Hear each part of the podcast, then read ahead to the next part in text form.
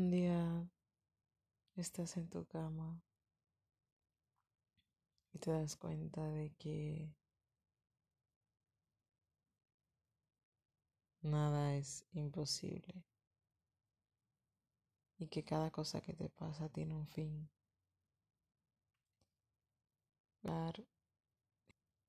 Pero más o quizás en el 9. Pero solo de ti depende que cambie de nivel. Estarás jugando con las reglas del 6, el 5, porque si es así estás jugando con ventaja. O estarás jugando con las reglas del el 6. Entonces no sería muy inteligente de tu parte.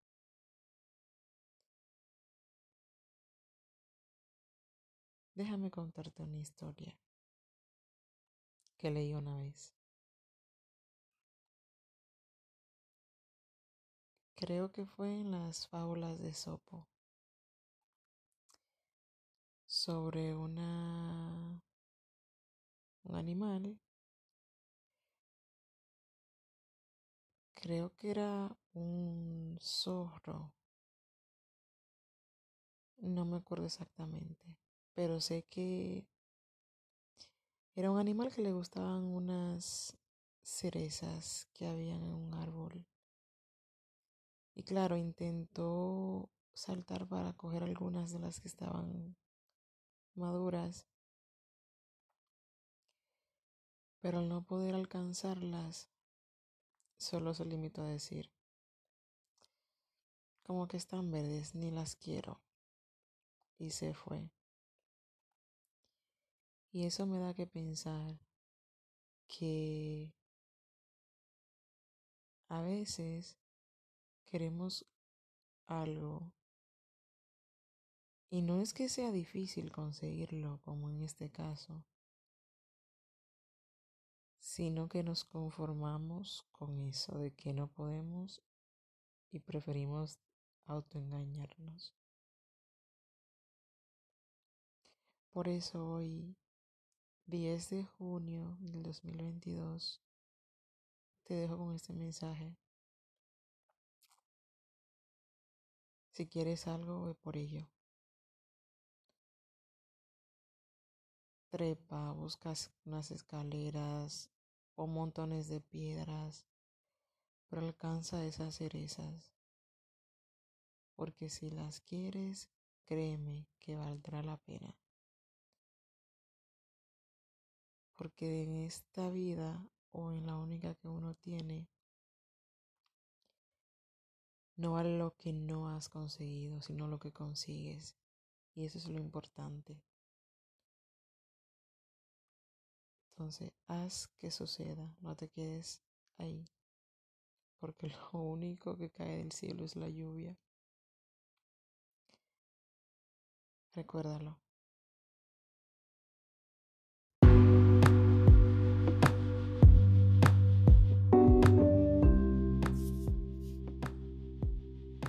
Estableciendo límites.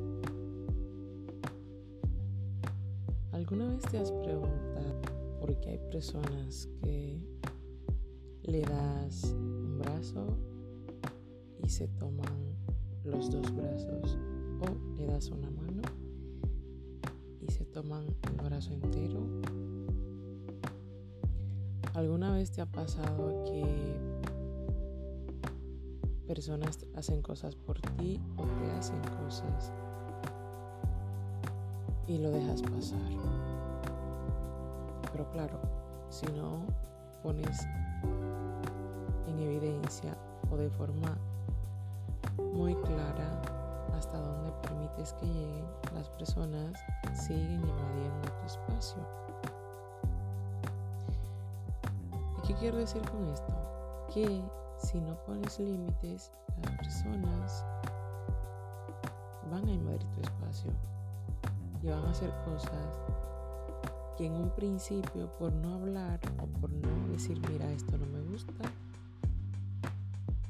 las van a seguir haciendo.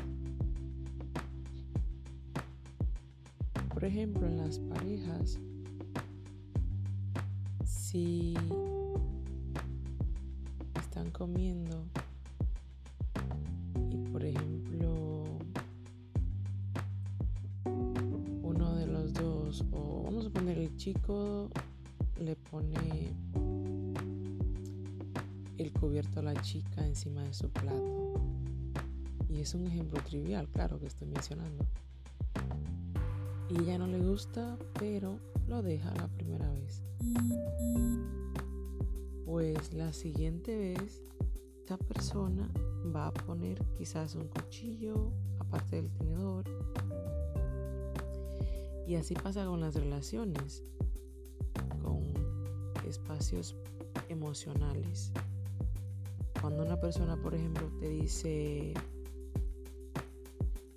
eh, te llama la atención por algo y utiliza un tipo de palabra que a ti te sienta mal o no, te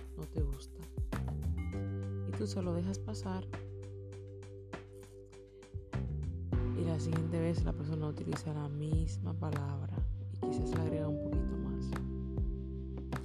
Y como no le has dicho nada, esa persona va a seguir la siguiente vez hasta que estés harta.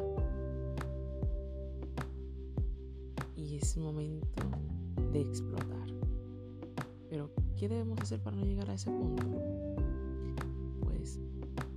Si sabes que algo te molesta o no te agrada, comunícalo, pero comunícalo de forma asertiva. ¿Qué es de forma asertiva? Que expresas cómo te sientes, por qué te molesta y tomas en cuenta también los derechos de la otra persona. Entonces, luego partiendo de que expresas cómo te sientes y cómo te afecta a ti,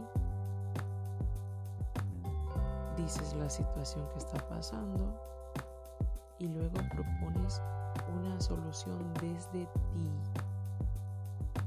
desde tu persona, porque no se trata de mandar a nadie ni de decir al otro lo que tiene que hacer. Entonces, partiendo de ahí, has puesto la solución. Y eso para todas las situaciones. Claro está que al pedir la, la, solución o al sugerir la solución desde tu persona, también debes comunicar o es recomendable comunicar qué pasará si esa solución no sucede pongo un ejemplo.